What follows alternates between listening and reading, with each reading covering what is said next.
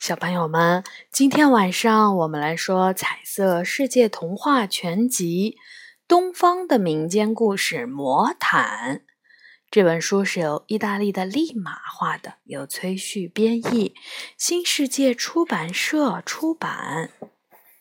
魔毯在神秘的古印度，住着一位老国王。有哈桑、阿里、阿密罗三个王子，还有一个名叫努如尼哈尔的养女。四个孩子渐渐长大了，小公主努如尼哈尔长成了一个优雅动人的姑娘，或坐或卧都是宫中一道美丽的风景。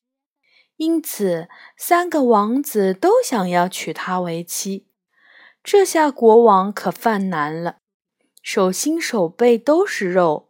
三个王子自己同样喜爱，该把公主嫁给谁呢？他终于想到了一个好办法，把三位王子叫到身边，说：“只有最聪明勇敢的人，才配得上最美丽的鲁尼哈尔。我决定给你们一次小小的考验。”现在你们出发吧，到各地去闯荡。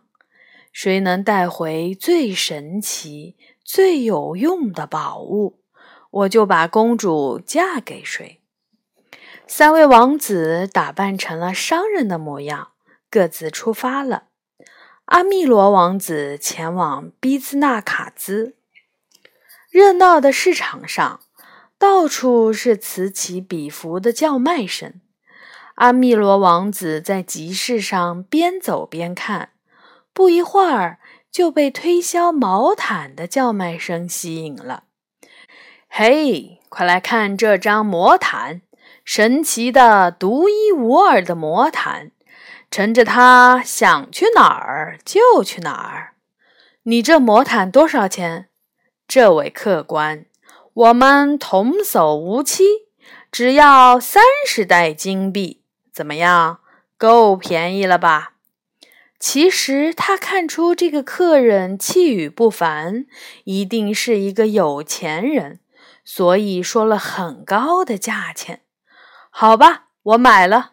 阿密罗王子果然爽快地答应了。他得到了魔毯，马上坐上它，回到了王宫，呈给父王。不久，另两位王子也回来了。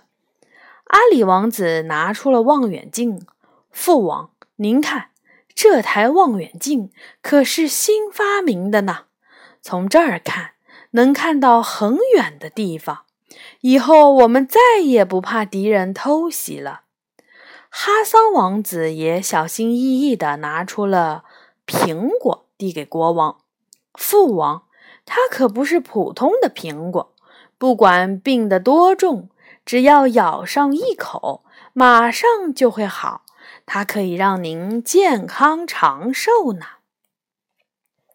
国王乐得合不拢嘴儿，一一收下了孩子们的礼物。可是每一样礼物都十分的珍奇有用，他还是不能决定该把公主嫁给谁，只好说：“孩子们，我决定再举行一次射箭比赛。”谁射得最远，谁就是努鲁尼哈尔的丈夫。射箭比赛在众人的欢呼中中开始了。咻！哈桑王子一箭射出，接着阿里王子也射了一箭，比哈桑王子射的还远。最后只剩下阿密罗王子了，大家都屏息凝视，关注着他的表现。只听“咻”的一声，阿密罗王子的箭不知道飞到哪儿去了。哈哈，找不到箭就没法证明射得再远也没用。父王，我赢了，努鲁尼哈尔是我的了。国王只好为阿里王子和努鲁尼哈尔举行婚礼。一向不服输的阿密罗告别了父王，离开王宫去找剑。终于在城外的密林中发现，他的剑竟然插在了一座石壁前。可找到你了，原来在这儿呢！我要带回去向父王证明。阿密罗王子弯腰去拔剑，谁料到石壁上的裂缝竟然应声而开，里面黑漆漆的。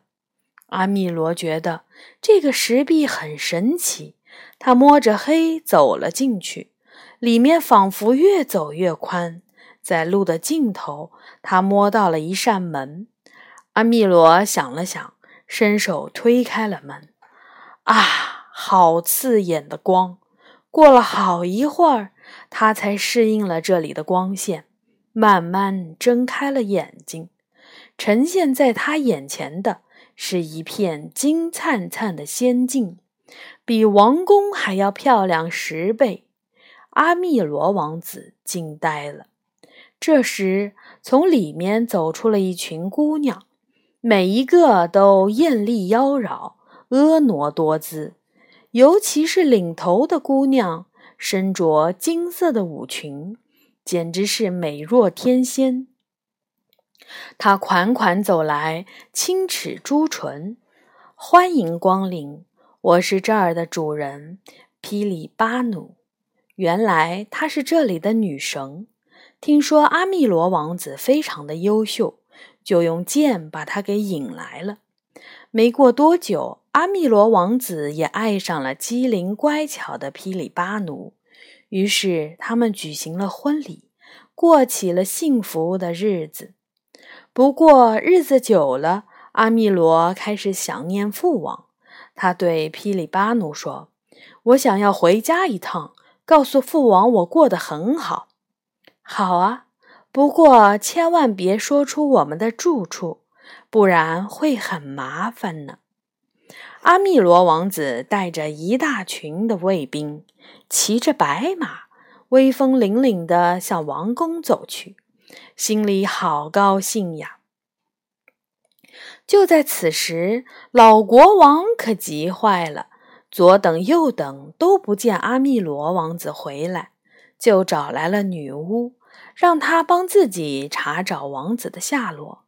女巫摸着水晶球，念了一遍谁也听不懂的咒语，然后说：“您不必担心，阿密罗王子很健康，过得很幸福。”国王看到阿密罗回来了，马上冲过去，紧紧地抱住他：“孩子，你这么久了去了哪儿了？”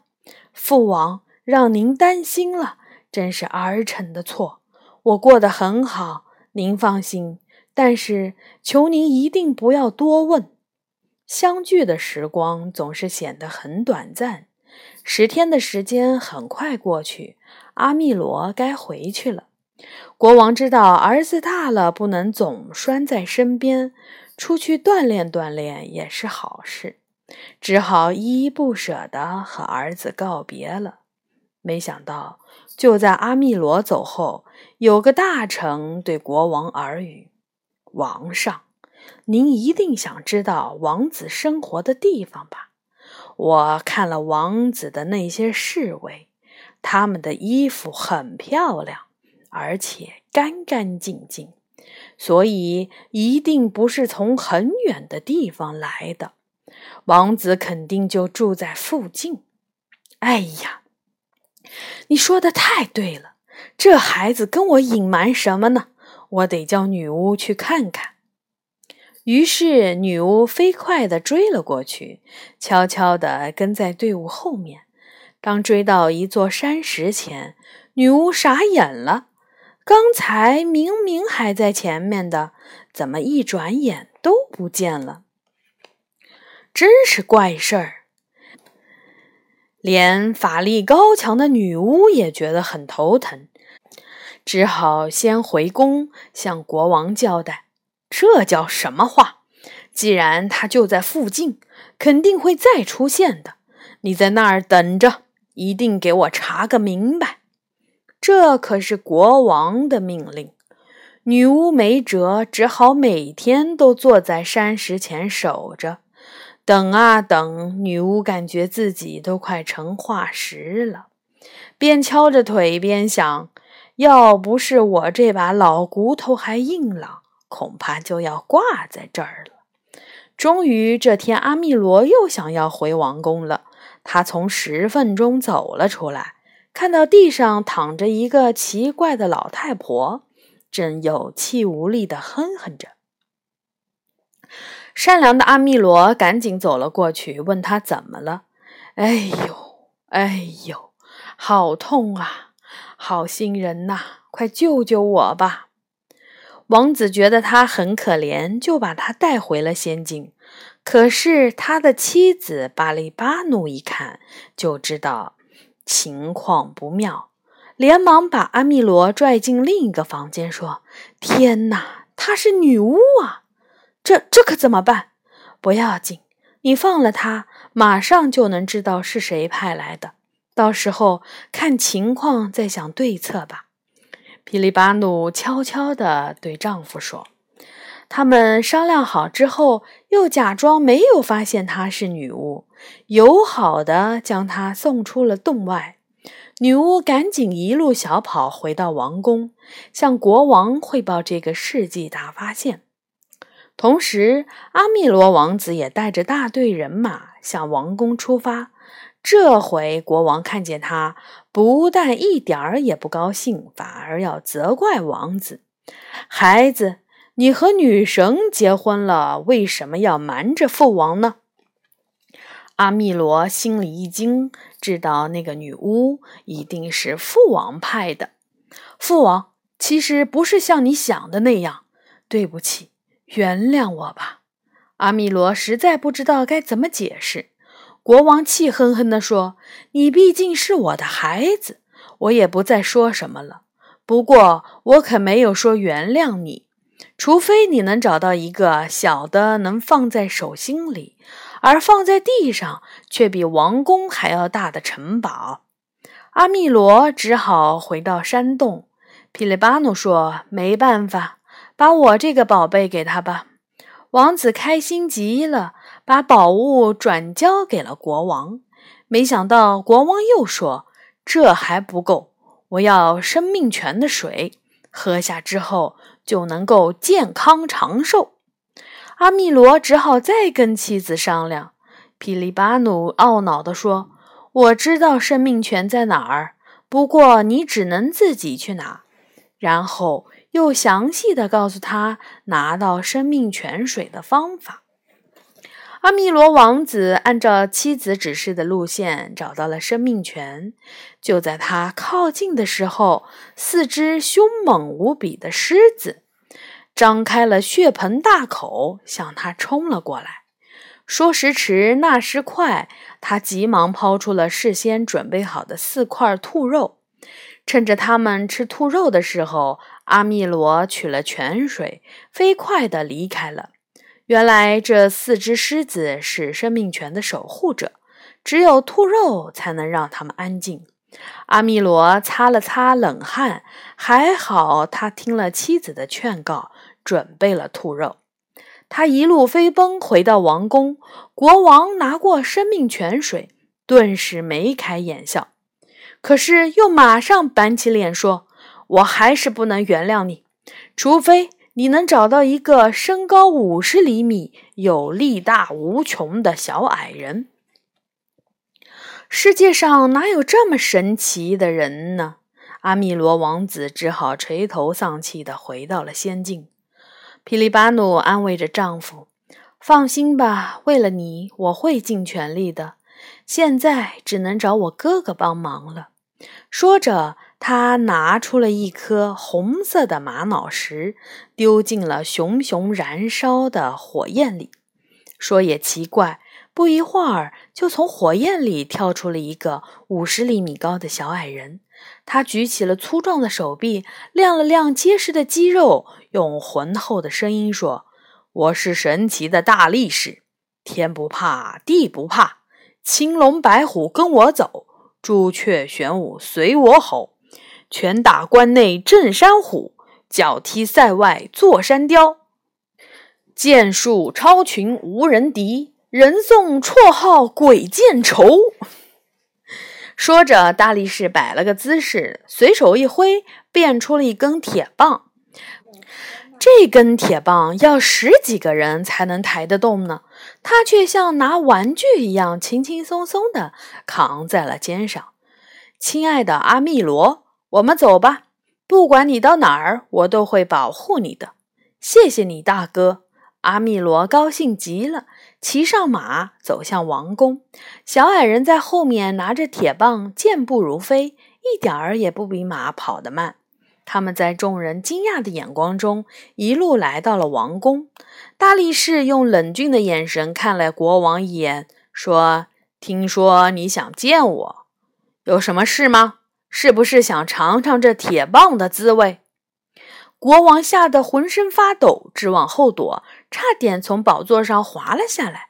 哪里哪里，让英雄见笑了，见笑了！哈哈，我只是想和你做个朋友，都是亲戚了，要常来走动呀！哈哈哈！国王非常不自然地干笑着。大力士可不买他的账，又往前走了几步，站得更近了。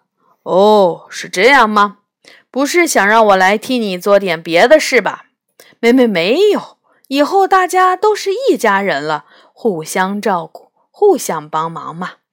国王忙不迭地说：“这么说，你原谅阿密罗了？那我就此告辞了，再见，再见，再见。”国王挥着手，心里却在说：“再也不见了。”从此以后，阿密罗王子常常带着皮里巴努来到王宫玩。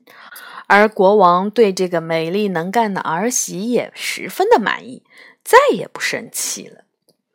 好的，故事说完了，小朋友们晚安。